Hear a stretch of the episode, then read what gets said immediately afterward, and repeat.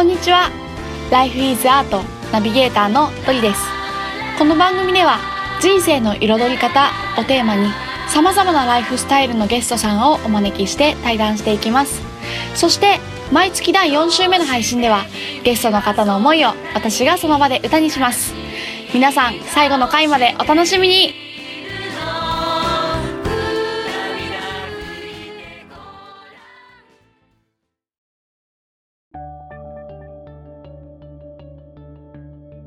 なんか結構キーワードとして子供っていうのがはい。ちょこちょこ出てきてるなっていうのを思っていて、はい。あのむあの2人のねお子さんはい。もお持ちということでね、うんうん。うんうんうん。そうですね。やっぱりこうあの子育てっていうのを一人目の時に僕仕事が、まあ、建築系だったので、うん本当に家にいる時間が全くなくて全く関われなかったんですね子育てに。で気づいたら大きくなってたっていう感じなんですけどうん。でちょうど3.11のすぐ後に子供が生まれてうんうん。でなんかそうすると子供を見ているとあ子育てにもう一回携わりたいって思ったっていうのもあるんですよね。でやっぱり自分の幼少期とかの思い出とかとこう比べると明らかに違うよなっていうのがやっぱりあった、はい。うん、それはもう本当環境なんですけど、うん。で僕の場合僕もなんでこんなに人のためにとかコミュニティを作りたいとかうん。その震災が起こった時に恐怖を感じたとかこれは何何の体験からなんだろうってやっぱずっと考えたことがあって、はい。でそのやっぱ全ての根源っていうのがやっぱ自分の生い立ちだったんですうね。ん。その生い立ちっていうのが田舎なんですよ。僕静岡の田舎の方の暮らし生まれで。で親父は公務員でその市役市えっと町役場の公務員であの誰よりもおせっかい焼きで、はい。家のことはあんましないけど町内のお祭りだったりとかあと、まあ、その辺であのねあの猫が亡くなってますよみたいなのだったらもうそれを回収しに僕手伝いに行かされるとか。なんかそうういうあのな何でもそうなんだけど町のことをどんどん子供も使っていろいろやらせる親で、うん。そういうなんかおせっかい焼きそれは親父もそうだしばあちゃんもそうだった、うん、でやっぱ畑で採れたものとかあの海で釣りが親父が好きだったんだけど釣ってきたものを近所に配ると近所からあの野菜とかみかんになって帰ってきたりとか、ううんん。そんな家だったし子供の時もどっかで遊んでて焚き火とかしてると親でもない人に頭ぶったたかれるし、うん。なんかそういうのがこう当たり前だったというかなんか自分っていうのが何の一員だろうっていうと家族の一員である前に地域社会の一員なんだっていうなんかそこをこう痛痛烈に感じるあの自分がいたのでうん。それを考えた時に今の自分の子供たちって「お前は何の一員?」って聞いても、ねそんな社会の一員ですとか何々町の、ねあの杉本夢ですみたいな言う子じゃないから、あこれ違うなっていう何かの一員なんだってその所属で考えるとやっぱ社会を構成していく要素の一人なので、なんかそういうこうそれがこう貢献地域貢献みたいな部分だろうなって、うん。子供って未来を担ってくるのでそういうなんか育て方をしないといけない育しないといけないって言ったらあれだけどそういうふうに育つといいなってうん思ったんですよね。うん。うんうんうんうんそうですよね。なんか アドラー心理学じゃないですけどあとはなんかこう共同体はいの一員であるっていう共同体感覚とも言いますけど、なんかそういうなんかの一員だ、うん。なんかの仲間だなんかに含まれてるっていう意識があればあるほどこう同心円状に大きくなっていくっていうか、なんていうのかな。この町の一員っていう意識があればこの町に貢献するしうん。日本人っていう意識があれば日本に貢献するし、うん。宇宙の一員だって思えばうん。地球環境に優しくなるみたいな、うん。そうそうそうなんかうそういう感じですかね。うん。だからそれを家族から広げたいっていう感じなのそうそれねやっぱ一番のこうコアな部分根本みたいなのがこう一番最初の単位で家族なわけじゃうないですか、んうんでその家族が今核家族って言われてうん。やっぱおじいちゃんおばあちゃんと接する時間が明らかに少ないし、うん。ないんですよね。う、ん。そうなんだ。やっぱりそれをこう思うと、はい。ね、今シングルマザーも増えてきていて、うん。僕はその教育の部分で言うと一つ絶対こうであありたいって思うのはうん子供を見る目の数だと思ってるんですよ。うんうん。本当にその目の数を増やしたいっていうのはあるので、うんうん。うん、僕の場合だったらお父さんとお母さんがいておばあちゃんがいた。でもっと言ったらその近所のおばさんからでも頭ぶったたかれる。多分近所のおばちゃんも見ていたしみたいな。うんいくつもの目が僕を見張るというか見て育ててくれていた。うんで今僕の子供はとかあの考えていくとおじいちゃんおばあちゃんはいないし僕が家にいなかったらもうお母さんだけの目みたいな。そうかさそうかやっぱそうすると足りないよねみたいな感じなんですよね。ねだからあじゃあ僕の子育てうちの子育てはみんなでしてみたいな感じで、ここからに子供たちをひたすら入れているんですよ。そうするともうあのねお母さんいっぱいいるし、お姉ちゃんいっぱいいるしお兄ちゃんいっぱいいるしで子供を連れてくる子たちもいっぱいいるので、うんそうすると妹弟もいっぱいいるし大変ですよね、うん家族がいっぱいだ。家族がそう大きくなった感覚。うんうんうんうんで今いるので、うん。そんなのがいいなみたいな思ってますね。いや素敵だな。幸せですねお子さんも。でもこれからは絶対そうやってねコミュニティで育てるみたいなうん。意識になっていきますよね、特に都会は。うん。うん。そうなんだそうなんだ。いやなんかすごくうん。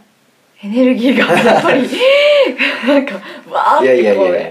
おこの抑えてる抑えてる。抑え抑えてるんだこれでも。あーこの電波越しに伝わるのかが不安ですけそうこのど抑え方を知知ったというかお抑えるようにしてるんですよ。そうなんですか。本当に。あのへー。伝わらないってことが分かったんですよ。ブワーって言っても、うんなんか、うんううんうん。うん。で抑えるようになってるんですよ今本当に。今何パーセントぐらい？で60か結ら構低い。50から60ぐらいです。半分ですね。へえそうなんだいや届くといいなってうん。うん思いつつ最後にはい。最後の前に、はい。すいません。最後最後の前にね。そう。あのすいません。最後の前にね。こう今ここからっていうスペースはい。が、まあちょうど今きっと芽を出し始めているくらいだったりとかね。はい。あと先生ドリームマップの先生がれてたりとか、はい。い、ろんな幅広い活動をしている中で、まあ、今後どんなふうにうん活動をこう、はい。つなげていきたいかとか広げていきたいかはい。っていうビジョンみたいなものがあればお聞かせいただきたいなと。そうですね、うん。あのまあつなぎ人って自分で名乗ってるので、はいはいはい。自分のこの最終的なうん目標の部分で言うと、はい。あの子供がうんうん子供に「パパの仕事って何?」とか「はい。あのゆめちゃんのパパって仕事何してるの?」ってうん。子供が聞かれた時にはい「あのパパの仕事はつなぎ人だよ」って 言ったらもう僕の勝ちだなと。あうんのでそれがこう「ああつなぎ人なんだ」とか友達もね「ふうんーん」って言うぐらいなったらそう人そうそうそう職業業になったりとかね。だからするするぐらいだったらもう本当にもう大成功なんですけど、あのそう思えるのってやっぱもっともっとつないでいかなきゃいけないいろんなものも。でやっぱり僕の中で一番やっぱしていきたいっていうのがその過去と未来をつなぐっていうのが僕の中のやっぱテーマででもあるので、そういうなんかこう過去と未来って何って話なんですけど一番わかりやすいので言うとおじいちゃんおばあちゃんと子供たち。ここをつなげられるようなことをもっともっと企画したいというか、あの活動として取り組んでいきたい、ね、子供たちの可能性を引き出すっていうのもそうだけど、ね、過去からずっと脈々と受け継がれてきた何か大事なものって何かわかんないですよ何か大事なものあるじゃんみたいな、うん、それがこうどんどんどんどんつないでいきたいしそれをこうさらにえ日本だけにとどまらず世界的な視野で、うん、なんかこの地球にとって大事なことってさみたいなことをこう子々孫々に伝えるための橋渡しができる職業はつなぎ人ですみたいなあのことができたらいいなって、うん、なのでそういうおじいちゃんおばあちゃんと子供たちをつなげること、うん、なんかそういうつなぎ人としての、えー自分っていうのにこう誇りを持って仕事をしていられればいいなっていうのは今自分のあのそれをそういうことをやっていく場所がきっかけスペースここからで、うん。そういうのを運営する人たちがこそつなぎ人と呼ばれるような人たちですみたいな、うん、なんかそんな風にしていけたらいいなとは思ってますね。ありがとうございます、もうそのここからという場所にきっと今お話を聞いていて興味を持った方がね特に名古屋のね、はい、方がいるんじゃないかなと思うんですが、ホームページを検索したらいいんですあね。ー。そうですね。ホームページかフェイスブックなんですけど、はい。ここからってひらがなじゃなくてですね、はい。ひらがなで入れると大体ここからファインとか、ここからファインね。ここからヘアとかが出てくるんですね であのえー英語ではい。K 小文字で小文字で KOKOKARA はい。ここからですね。はいはい。であの検索してもらうと出てきます、あとはここから名古屋でここからうんうん。758って入れると間違いなくホームページが出ます。七五八なんですか？名古屋なんで 758にしてあります。面白い。ここから名古屋で検索すると出てきますね。あとはまあ新玉橋とか入れても出てくるかもしれないですけど、うんうんうんはい。はい。そんな感じです。ありがとうございます。では最後にはい。リスナーのね、はい。ここまで聞いてくださった皆さんにはい。一言メッセージをお願いします。はい。メッセージ。メッセージです。そうですね。まあ メッセージをと言ってあの聞いていたので。何を伝え伝えるとかじゃないんですけどね、うん。何が言えたらなと思ってましたけど。うん。僕がやっぱ人生うん。生きていく上でのテーマっていうのが、あの人生とは思い出作り、っていうことを僕自身は思っているのであのやっぱねいろんなものをこう積み上げていくと思うんですけどうん。楽しいこともあれば辛いこともあればうん。いろんなことはあるんですけどでもそれも全部思い出だよと、うん、何もない刺激のない毎日ではなくてくっそーって悔しくて涙が出ることもあればやったーって喜ぶ嬉しいこともあればうん。そんななんかこう思い出になるなって後から振り返った時にうん。思えるような一日一日あの時うん。あの人と出会ったよねあそこであんな会話したよねあそこから始まったよねみたいなそんな毎日毎日が刺激的に、あのー送れるっていうそれをするためにはやっぱり人生って毎日思い出作りだと思って生きてるとやっぱりこう波動がね どんどんどんどんあのエネルギッシュになっていろんなことができるんじゃないかなと思うのでぜひあの引きこもって家でゲームをやってるなんてねそんなつまらない感じではなくてゲームやるにも思いっきりゲームやってほしいし 絶対負けねえっていう思いを込めてやってほしいしうん。なんかそんなこうエネルギー値の高い、あのー人たちでなんか周りみんながい、ま、身の回りの人たちが、ね、いてくれたらなとは思うので。うんうんそんな感じでいくとやっぱ人生で思い出をいっぱい作ってほしいなと思います。ありがとうございます。はい。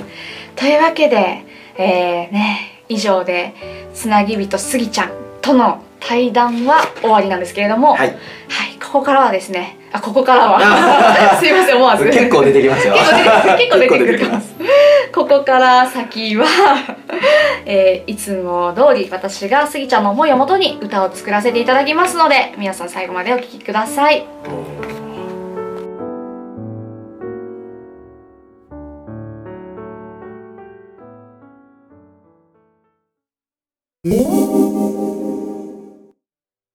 それではここでスギちゃんの思いをもとに一曲歌を作らせていただきます。お願いします。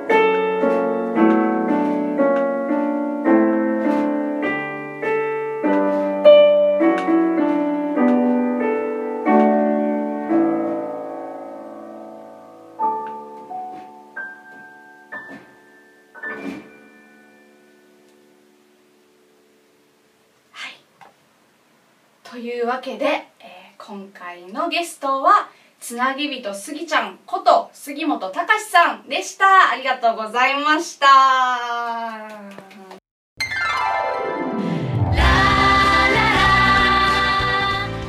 最後までお聞きくださりありがとうございました。ライフイズアートの配信は毎週金曜日に行っています。それではまた来週。お楽しみに。